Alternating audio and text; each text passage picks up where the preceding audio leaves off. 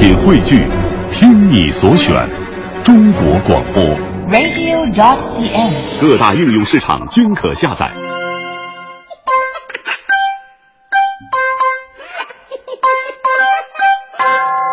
欢迎各位来到今天的大明脱口秀，我是大明。呃，昨天呢，我们的脱口秀啊，说我其实是一个非常出色的夜间节目主持人。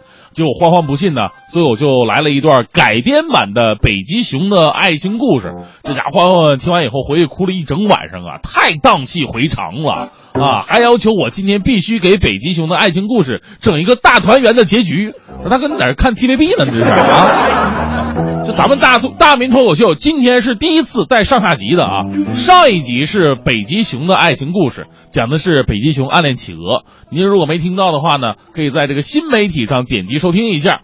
今天播出下集，企鹅的爱情故事。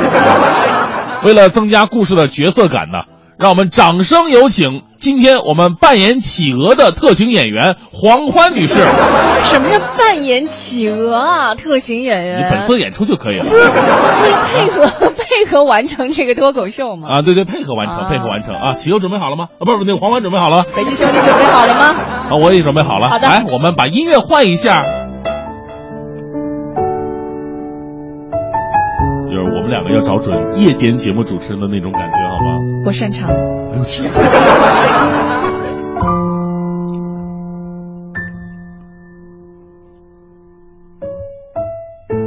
嗨，收音机前的听众朋友们，你们好吗？幸福吗？当一个人爱上另一个人的时候，似乎世界变成了一根线，其他的人都消失了，只剩下你和他。和你们之间的距离，好近好近，又好远好远。从前有一只企鹅，它很无聊，它很寂寞，因为它没有爱情。其实它还好了，有一个蛮喜欢上的男生。我爱的男生是一只北极熊，每天只要能够想起他，就会觉得好开心，好开心的。但是，企鹅并没有跟北极熊说，只是默默的暗恋着，暗恋着。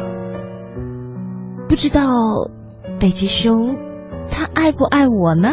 其实，爱情是无法猜测的。当两个人正在猜测爱情的时候，爱情也正在悄悄的溜走。也许，这就是缘分吧。你说呢？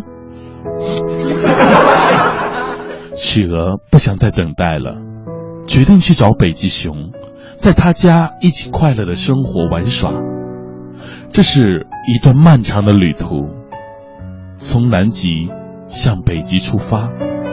企鹅没有退缩，它出门了，一点一点，一步一步，衡量着世界的距离，也在衡量着自己的爱情。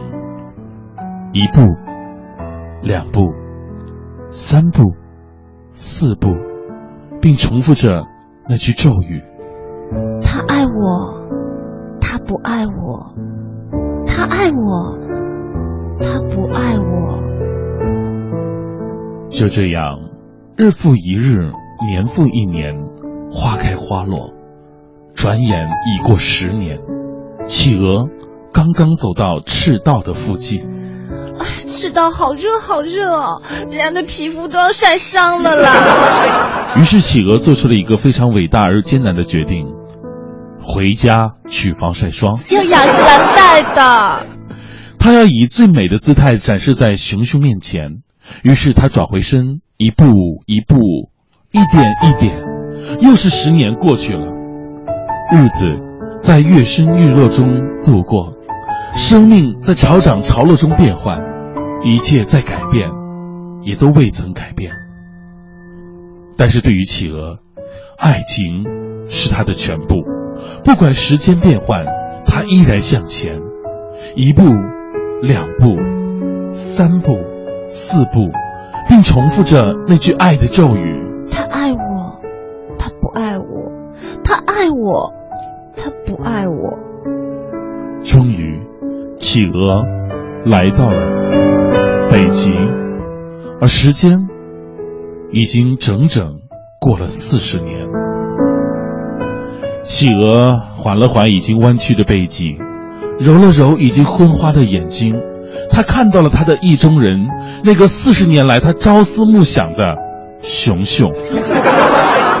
北极熊这个时候，他正在无聊的拔毛，一根、两根、三根、四根，并重复着那句相同的咒语：“他爱我，他不爱我，他爱我。”他不爱我，哎呀妈，好冷啊！没有毛真的受不了啊！企鹅这个时候再也忍不住了，他对北极熊说出了那句他珍藏了一生的话：“熊熊，我爱你，让我去你家里玩吧。”北极熊热泪盈眶，他说：“小鹅，我也爱你，不过我们家停电了，还是去你们家玩吧。”救命啊！其实，爱情有的时候就是这样。为什么每个人都为爱痴狂？为什么每个人都为爱受伤？因为快乐总是好短好短，而痛苦却是好长好长。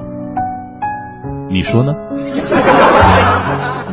此时，在北极的上空，那玄幻的极光趁着繁星点点。亘古的银河闪烁着爱情的忧伤，在那冰川最深处，一首词在风中回荡，词牌名《相见欢》。跋涉万水千山，奈何天？情郎风流拔毛在冰川。四十载，二十年。去何还？老娘到家已经七十三。